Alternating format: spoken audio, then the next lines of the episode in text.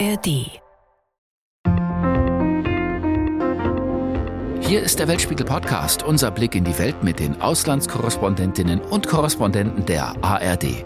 Wir reden über das, wofür die Nachrichten nicht immer Zeit haben. Jede Woche eine knappe halbe Stunde lang hier im Weltspiegel Podcast, diesmal mit Philipp Abresch. Wir gucken heute im Weltspiegel Podcast nach Großbritannien. Ausgerechnet im Mutterland der Demokratie ist die Demokratie in Gefahr. Im Parlament in London, in Westminster, klagen viele Frauen, aber auch Männer über sexuelle Übergriffe, über Erniedrigung, Mobbing. Die Täter sind oft Abgeordnete, die ihre Macht ungehindert ausspielen. Schon seit Jahren gibt es immer wieder krasse Fälle, die an die Öffentlichkeit geraten. Westminster heißt in britischen Zeitungen inzwischen Pestminster, ja, eine Pest, die man einfach nicht los wird. Die Vorgänge im Parlament sind ein Skandal für sich, aber vielleicht sagen diese Fälle auch viel aus über den politischen Alltag und die politische Kultur in Großbritannien. Darüber sprechen wir heute mit unseren beiden Korrespondenten in London, Annette Dittert und Sven Lohmann. Sven hat für den ARD Weltspiegel in den letzten Wochen ausführlich recherchiert zu diesen krassen Vorfällen im britischen Parlament und hat es auch geschafft, dass Betroffene mit ihm sprechen. Davon wird er uns gleich berichten, von dieser Recherche. Und Annette Dittert erzählt aus ihrer langjährigen Erfahrung in Großbritannien, 15 Jahre Korrespondentin in London. Wir fragen sie, ob diese Vorfälle im Parlament vielleicht auch ein Zeichen dafür sind, dass insgesamt etwas nicht stimmt im politischen Alltag in Großbritannien. Hallo, ihr Hallo. Hallo nach Deutschland. Sven, zunächst mal zu dir. Pestminster ist ein schönes Wortspiel. Die Briten haben jedenfalls nicht ihren Humor verloren. Darüber habe ich den Eindruck. Aber dieser Skandal, der erschüttert schon die Menschen, oder? Ja, und das geht auch schon seit einiger Zeit. Also man hat das Gefühl, alle paar Wochen kommt ein neuer Skandal. Gerade ähm, jetzt wird auch wieder darüber gesprochen, dass ein Abgeordneter offenbar Frauen vergewaltigt haben soll. Ein paar Wochen vorher äh, gab es die Geschichte von einem Abgeordneten, äh, der in einem Hotel einem Mitarbeiter vom, von ihm äh, offenbar seine Genitalien gezeigt hat. Dann gibt es ganz viele andere Geschichten, wo Frauen begrapscht äh, werden, wo sie ähm, Kommentare bekommen, sexistische Kommentare. Und äh, Westminster, das bedeutet ja nicht nur, dass man quasi im Parlament ist, sondern da herrscht eine Atmosphäre, wo dann vielleicht auch abends nochmal Abstimmungen sind, man arbeitet lange Stunden und dann äh, gehört es auch zur Kultur, dass man abends nochmal ein Bier trinken geht und, und in den Pub eins. geht und nicht nur eins. Und äh, dann kommt es zu solchen Vorfällen, wie dass dann jemand sagt, auch kannst du dich nicht mal auf meinen Schoß setzen. Und äh, die, die, die Geschichte haben wir zuletzt auch wieder gehört. Und äh, da war wohl jemand, der hat so oft gesagt, setz dich auf meinen Schoß, dass dann irgendwann auch die Frau, die es betroffen hat, äh, einfach nachgegeben hat. Und äh, diese Geschichten hören wir seit Jahren und deswegen sprechen viele auch von einer echten toxischen Atmosphäre in Westminster.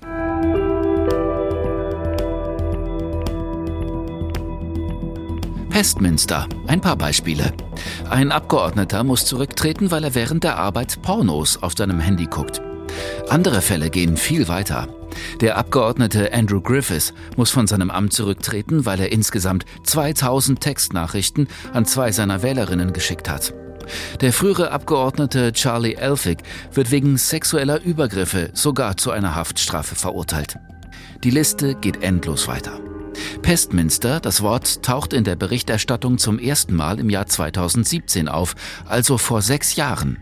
Die britischen Boulevardmedien, bekannt durch ihre pointenreiche Zuspitzung, geben dem britischen Parlament einen neuen Namen. Westminster ist das Herz der britischen Demokratie, aber immer wieder kommt es ausgerechnet hier zu Sexismus, massiven sexuellen Übergriffen, zu Nötigung und Machtmissbrauch. Einer der bekanntesten Fälle ist der des Tory-Abgeordneten Chris Pincher. Er hatte in einer Bar zwei Männer begrapscht. Der Skandal fällt in die Zeit des umstrittenen Ex-Premiers Boris Johnson, der Pincher trotzdem einen guten Job verschaffen will. In der Partei gibt es daraufhin so viel Aufruhr, dass Boris Johnson selbst heftig kritisiert wird. Der Skandal um Chris Pincher kostet Boris Johnson endgültig sein Amt als Premierminister.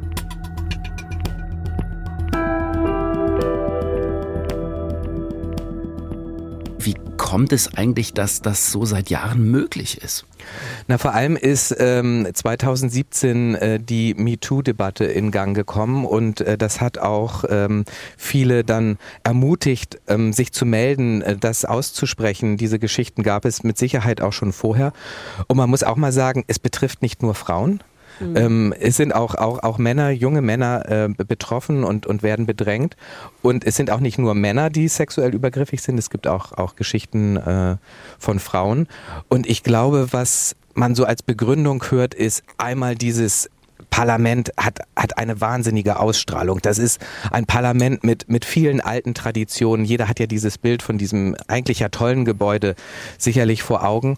Und ähm, viele sind da offenbar, auch wenn sie da drin sind, nicht in der, in der Neuzeit angekommen und äh, denken, da gelten vielleicht noch, noch alte Regeln. Und dann kommt es mit Sicherheit auch dazu, dass da eine Art von von Machtgefüge ist, dass jemand denkt, der ist dann in dieses Parlament gewählt und der steht ein bisschen über den Dingen und der, der kann sich äh, einiges äh, erlauben. Deswegen hören wir auch von Frauen ähm, die Aussage, das geht nicht zwingend immer um Sex, sondern es geht vor allem da auch um Macht. Interessant ist ja auch, dass es sehr wesentlich die Tory-Partei betrifft, also die auch eben sehr viele alte weiße Männer hat, die noch in dieser alten Zeit leben. Und ähm, das ist schon etwas, was, was zunehmend auch die Öffentlichkeit hier beschäftigt. Wie kann das eigentlich sein, dass diese Partei so zurückgeblieben ist auf diesem Level? Mhm. Und ähm, das trägt sicher nicht zu der Popularität der Tories hier gerade bei in Großbritannien. Mhm, du sagst, die Tories tun sich besonders hervor bei diesen Fällen, aber es geht durch alle Parteien und ähm, betrifft nicht nur Männer, sondern auch Frauen, richtig?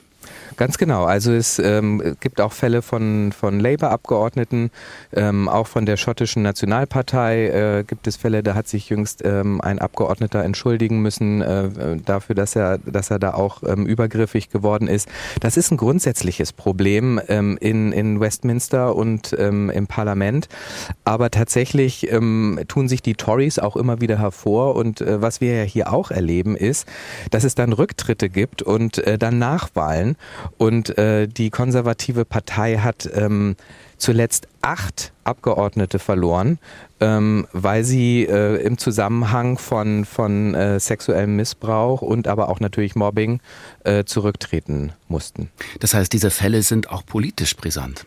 Klar, also vor allem im gegenwärtigen Klima. Ist, das eine ist das Klima. Es führt natürlich dazu, dass dann auch ähm, jetzt beispielsweise die konservative Partei Abgeordnete verliert. Aber natürlich zeigt das auch, ähm, was die Abgeordneten für ein Image haben. Und äh, das Vertrauen in die politische Klasse hat ja sowieso äh, sehr abgenommen. Und äh, jeder neue Fall, der alle paar Wochen kommt, ähm, der trägt natürlich auch dazu bei. Und äh, die, die Anzahl ähm, der bekannten Fälle, also das Parlament ist 2019 gewählt worden. Ganz offiziell ist in 24 Fällen bisher ermittelt worden, aber die Dunkelziffer, die ist weit, weit höher, weil relativ viele auch gar nicht äh, das anzeigen. Und was man ja meistens hört, sind äh, die, die physischen sexuellen Übergriffe. Aber ähm, wenn man beispielsweise die Abgeordnete Caroline Noakes hört, die berichtet, dass sie in 50 Fällen sexuell belästigt worden ist. Und da geht es ja nicht immer nur auch um physische Gewalt. So I think it's fair to say that probably uh, most women in this place have experienced inappropriate comments. Uh, everybody wants to talk about physical sexual harassment, but actually, the microaggressions, the being told that you've only got that job because you've got tits, that happens frequently. Ja, also dass die meisten Frauen das erlebt haben, Übergriffe, unangemessene Kommentare vor allem.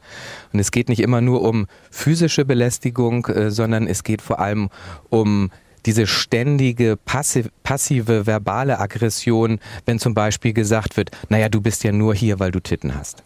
Sven, in deinem Stück für den Weltspiegel hast du ja mit einer ganzen Reihe von Menschen gesprochen, die betroffen sind von diesen Übergriffen, vor allem Frauen. Was haben Sie dir erzählt? Wir haben äh, vor allem mit Betroffenen äh, gesprochen und alle erzählen eigentlich das gleiche Bild. Es passiert ständig und man äh, kann sich ähm, auch schwer nur davor schützen. Es ist natürlich etwas anderes, ob man selbst eine Abgeordnete ist beispielsweise. Da besteht mehr so quasi auch die, die innere Kraft zu sagen, das prangere ich jetzt an. Aber es geht vor allem auch um die vielen Mitarbeiterinnen und Mitarbeiter, die jetzt beispielsweise für Abgeordnete arbeiten, die dann in kleinen Büros zusammensetzen, äh, wo viel dann auch nicht gesehen wird. Und ähm, wir haben zum Beispiel mit einer gesprochen, die gesagt hat, es gibt gar nicht für uns die richtige Möglichkeit, uns zu wehren, weil die Menschen, für die wir arbeiten, die sind auch für uns verantwortlich. Also ich prangere sozusagen meinen eigenen Chef an und das kann ja gar nicht funktionieren. Und deswegen ähm, haben, haben sie ähm, auch so eine Art eigenen Schutzschirm aufgebaut. Jade Pfeiler erzählt, dass es richtige äh, WhatsApp-Gruppen gibt, wo Frauen sich austauschen. Um, there were a few female staffers actually that came together for this thing we called the Women in Westminster group, where basically we came to share stories and advice and make sure that everyone else was safe in our in our groups. So we had um, basically a list of, of MPs that you knew were slightly creepy or or that were renowned for inappropriate behaviour. Ja, also dass es ähm, äh, Frauen gibt, die quasi Gruppen gegründet haben, wo sie sich ausge ausgetauscht haben über Geschichten, wo sie äh, Ratschläge gegeben haben, wie man sich schützen kann. Und es haben sogar auch Listen kursiert mit Namen von Abgeordneten, äh, vor denen man sich am besten in Acht nehmen müsse. Sven, es ist für Betroffene unglaublich schwierig, über ihre Erlebnisse zu sprechen.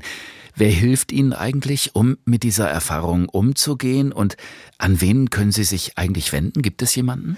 Es gibt eine offizielle Beschwerdestelle im Parlament. Die hat allerdings einen äh, eher verheerenden Ruf, weil ähm, wenn dann, dann Fälle dort gemeldet werden, dann hört man eigentlich von allen, dass es wahnsinnig lange dauert. Äh, nicht nur Wochen, sondern Monate, wenn auch, wenn auch Jahre. Und ähm, wenn man dann darüber spricht, was hatten das eigentlich für Konsequenzen und wir gucken uns mal an die Fälle, die wir in den letzten äh, in den letzten Monaten gehört haben, dann wird mal jemanden wird mal jemand für zwei Tage quasi ähm, aus dem Parlament verbannt. Der darf dann mal an zwei Sitzungstagen nicht äh, teilnehmen, vielleicht auch mal zehn, zehn Tage oder, oder drei Wochen. Und da herrscht natürlich die, ein allgemeiner Frust und ähm, vor allem auch die Bewertung, dass das ja überhaupt nicht abschreckend ist und äh, dass diese Beschwerdestelle zwar gut ist, dass sie da ist, aber dass sie im Kern nicht funktioniert. Sven, du hast nicht so viel Zeit, du musst wieder in den Schnitt für den Weltspiegel, aber Annette bleibt noch ein bisschen bei uns. Annette Dittert, unsere Korrespondentin in London. Seit 15 Jahren beobachtest du den Politikbetrieb, die britische Politik. Haben dich diese Vorfälle im Parlament eigentlich überrascht? Also mich hat das nicht grundsätzlich überrascht, weil ich immer wieder mal auch in Westminster war und gesehen habe, welche Mengen von Alkohol da konsumiert werden in den verschiedenen Bars und Restaurants. Aber dass es so handfeste Skandale und so handfeste sexuelle Anspielungen, Aufforderungen und, und auch wirklich ekelhafte Vorfälle, muss man einfach sagen, in dieser Häufung gegeben hat. Das war mir nicht klar. Und deswegen fand ich das auch spannend, dass Sven sich da mit beschäftigt hat und dass es da eben jetzt echt ein spannendes Stück zu geben wird. Was sagen denn die Fälle über die politische Kultur, über den politischen Alltag in London eigentlich aus? Das zeigt halt so ein bisschen, wie verrottet die Kultur teilweise auch ist. Und, und, eben, wie gesagt, es ist nicht nur die Tory-Partei, aber es ist eben schon auch auffällig, dass das mehrheitlich Tories betrifft. Da ist eben immer noch, Sven hat es eben gut beschrieben, dieses, ähm, ja, dieses, dieses Gefühl, als ob das dies, dieses Jahrhundert nicht stattgefunden hat im Grunde. Ne? Das ist, äh, da, da sind, herrschen noch die Machtverhältnisse dieses Klassensystems, äh, wie sie im 19. und 20. Jahrhundert geherrscht haben. Und das dämmert jetzt ganz allmählich erst diesen Abgeordneten, dass das nicht mehr geht. Lass uns mal das große Ganze betrachten. Die Briten haben Thatcher überlebt, Tony Blair, Boris Johnson, aber irgendwo hat es einen Knacks gegeben und der wirkt fort. Vielleicht hat Boris Johnson doch sowas wie einen Saatkorn gelegt, was die Briten politisch jedenfalls noch länger beschäftigen wird. Die politische Stimmung, die Atmosphäre in, in Großbritannien scheint durch und durch vergiftet zu sein. Richtig? Woran liegt das? Ja, und das liegt in der Tat ganz wesentlich an diesem berühmten Jahr 2019 und Boris Johnson, der damals ja die Tory-Partei im Grunde entkernt hat. Er hat all die sage ich mal, gemäßigten, eigentlich konservativen Abgeordneten aus der Partei geworfen. All die, die die widerrechtliche Auflösung des Parlaments nicht mitmachen wollten, die er damals wollte, um seinen Brexit durchzubekommen. Und das hat die Tory-Partei nachhaltig verändert. Das ist heute keine konservative Partei mehr. Das ist eine rechtspopulistische Partei mit einer Innenministerin, die sich eher im rechtsextremen Bereich äh, bewegt, die heute in Deutschland zum Beispiel müsste man die der rechten AfD zuordnen. Und das hat zu einer toxischen politischen Kultur geführt über diese Pestminster-Fälle hinaus.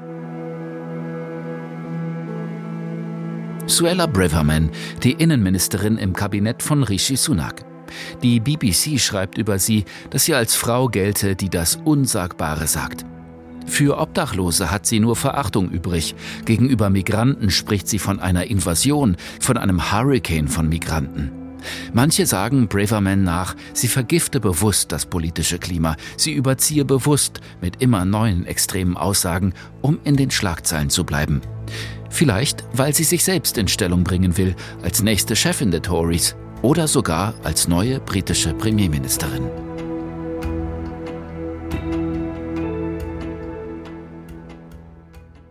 Annette, die Tories gelten als konservative Partei, aber was man von der jetzigen Innenministerin hört, das ist ja weit mehr als nur konservativ. Naja, die ist einfach, ähm, ja, die, also ich würde sagen, deren Vokabular und deren äh, politische Initiativen sind zum Teil rechtsextrem. Die Sprache ganz sicher. Sie spricht von einer Invasion, wenn es um Asylbewerber geht, von einem Hurricane of Migrants. Sie will Obdachlosen verbieten, in Zelten zu schlafen. Das sei ein Lifestyle-Choice anstatt sich politisch darum zu kümmern, dass das ein Riesenproblem in Großbritannien ist. Und das ist eigentlich der Versuch von ihr, immer wieder die Gesellschaft hier zu spalten. Das Gegenteil von dem, was eine Innenministerin machen sollte. Sie befeuert Ängste und Fremdenhass und versucht, die Briten gegeneinander auszuspielen bei jeder Gelegenheit, anstatt in diesen gefährlichen und schwierigen Zeiten ein bisschen Ruhe reinzubringen, was man ja eigentlich von einer politischen Führung erwartet. Nach Boris Johnson gab es, glaube ich, sowas wie einen Seufzer der Erleichterung. Rishi Sunak, der neue PM. Welche Rolle spielt er eigentlich? Hat er sein Kabinett nicht im Griff oder befördert er das vielleicht sogar noch? Also einerseits befördert er das, weil er lässt sie ja machen. Ganz viele dieser Reden, wo sie dieses Vokabular benutzt haben, die waren von ihm abgesegnet. Er versucht zwar immer den äh, moralisch integren, pragmatisch vernünftigen Premier zu geben, aber das, was er sein Kabinett tun lässt, hat damit nichts zu tun. Das heißt, wenn man ihn an seinen Taten misst und an den Taten oder Worten und der Sprache seines Kabinetts, dann muss man sagen, dass er eigentlich die Politik von Boris Johnson mehr oder weniger nahtlos fortführt, auch wenn er das in einem Anzug tut und mit einem ordentlichen, mit einer ordentlichen Frisur. Ja, er sieht immer sehr adrett aus. Die Tories, mhm. sagst du, Annette, die haben keine einende, eher eine spalterische Funktion, gerade eine spaltere betreiben, eine spalterische Politik. Also vor allem die Innenministerin. Vor allem also, die Innenministerin, die scheint den Meißel an die demokratischen Umgangsformen mhm. anzusetzen. Welche Rolle spielt eigentlich Labour bei dem Ganzen? Machen die mit? Halten die dagegen oder sind die still? Äh, das ist eine super gute Frage, die ich auch total gerne beantworte. Das ist nämlich wirklich auch vielen hier ein Rätsel. Die sind total defensiv und versuchen so wenig Aufsehen wie möglich zu erregen. Das heißt, die machen zwar nicht mit, die halten aber schon irgendwie still. Und das hängt damit zusammen, dass man nicht genau weiß, wann die nächste Wahl ist. Die kann nämlich äh, Rishi Sunak jederzeit äh, nach Gutdünken verkünden. So ist das hier rechtlich und dann sechs, acht Wochen später stattfinden lassen. Und im Moment liegt Labour, weil die Briten wahnsinnig unzufrieden sind mit den Tories, ganz, ganz weit vorne, über 20 Prozent. Und ähm, das will man nicht gefährden.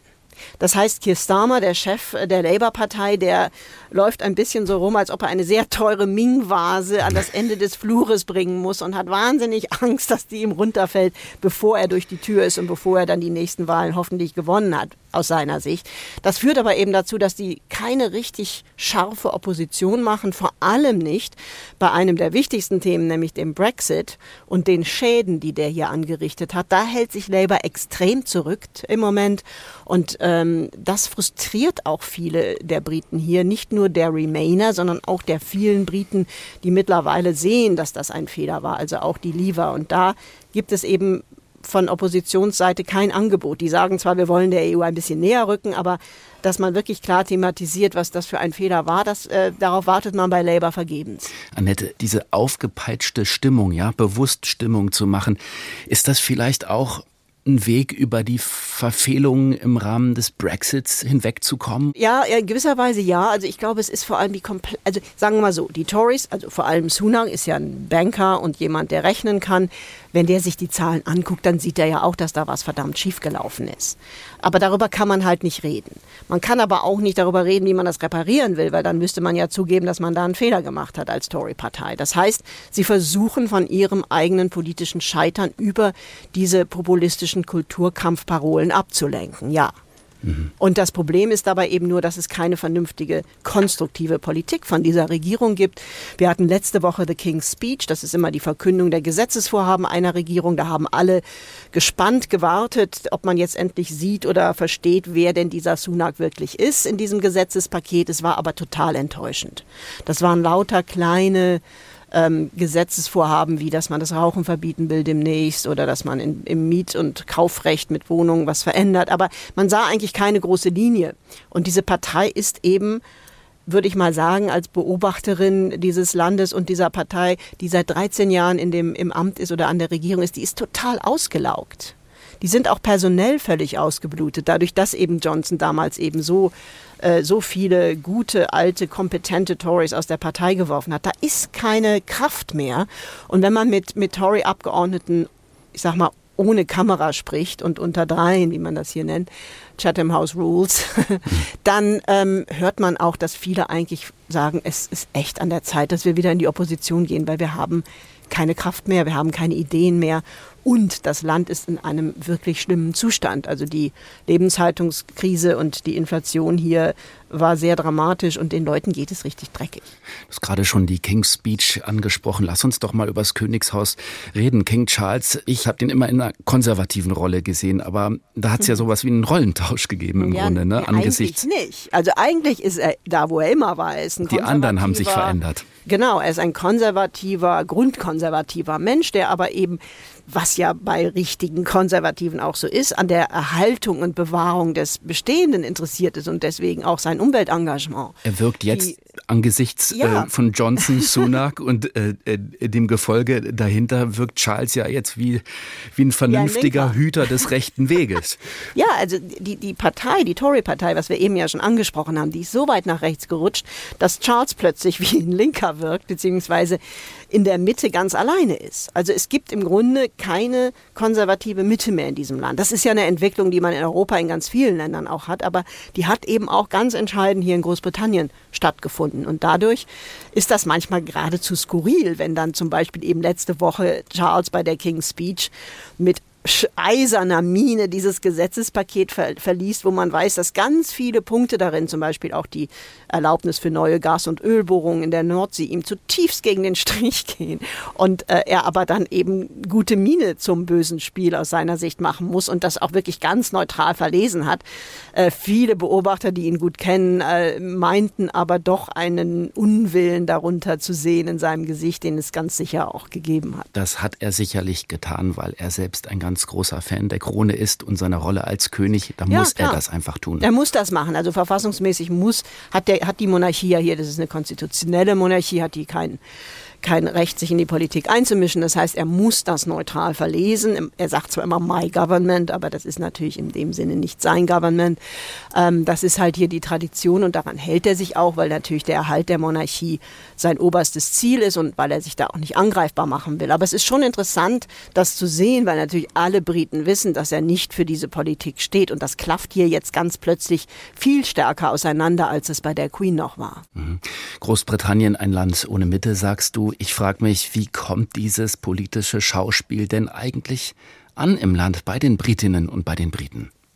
Ich glaube, wenn man Briten, also die meisten Briten, mit denen ich spreche und auch nicht nur jetzt hier in London, sondern auch auf dem Land, wenn wir rausgehen aus London und, und Reportagen machen, die sind total deprimiert. Die wollen, also die Tory-Partei liegt im Moment, also heute gab es eine neue Umfrage über 24 Prozent zurück. Die wollen diese Regierung nicht mehr. Und ich meine, Sunak ist ja auch noch nicht mal von der Partei gewählt worden, sondern das ist ja einer, der nach dem Scheitern von Liz Truss eingesetzt wurde von der Parteiführung. Also der hat weder ein Standing innerhalb der Partei noch im Land, weil niemand den gewählt hat. Und ähm, es gibt insgesamt eine große Desillusionierung. Es ist irgendwie auch, auch viele, die einfach sagen, das ist, diese Politiker, die lügen ja sowieso alle. Das ist auch die eigentliche Gefahr, dass eben das Vertrauen in, in die Politik immer weiter sinkt. Und alle wollen eigentlich Neuwahlen. Und das ist die große Frage, wann finden die statt? Wie gesagt, Sunak kann das äh, entscheiden nach Gutdünken, wann immer er das Gefühl hat, es ist ein guter Zeitpunkt und dann kommt das acht Wochen später. Er muss es aber tun bis aller, aller spätestens Januar 25. Das heißt, im schlimmsten Fall aus der Sicht vieler Briten geht das hier jetzt noch ein ganzes Jahr so weiter mit dieser ausgelaugten, müden Partei, die keine Ideen mehr hat. Und das ist natürlich eine Horrorvision nicht nur für Labour-Wähler, sondern eben, wie gesagt, auch für viele Tory-Abgeordnete, die einem das mehr oder weniger offen ins Gesicht sagen, solange man keine Kamera dabei hat. Und es wird auch uns als Journalisten, vor allem euch in London, noch länger beschäftigen. Ganz herzlichen Dank, Annette Dittert, in London Danke, für das spannende Gespräch. Ja, wir haben es gerade schon erwähnt. Belästigung, sexualisierte Gewalt, Machtmissbrauch im britischen Parlament und das seit Jahren. Unser Korrespondent Sven Lohmann hat ausführlich recherchiert und berichtet davon im Weltspiegel ab Sonntag in der ARD Mediathek. So, dann machen wir noch ein bisschen Werbung mit einem Podcast-Tipp für euch. Ganz anderes Thema. Kunstverbrechen, der True Crime Podcast in der ARD Audiothek. In der neuen zweiten Staffel geht es um internationale Kunstverbrechen. Es geht um spannende Kunst, die gestohlen, geschmuggelt oder gefälscht wurde und die verrückten Geschichten dahinter. In der neuen zweiten Staffel von Kunstverbrechen verschlägt es die Hosts bis nach Paris zum berühmtesten Gemälde der Welt.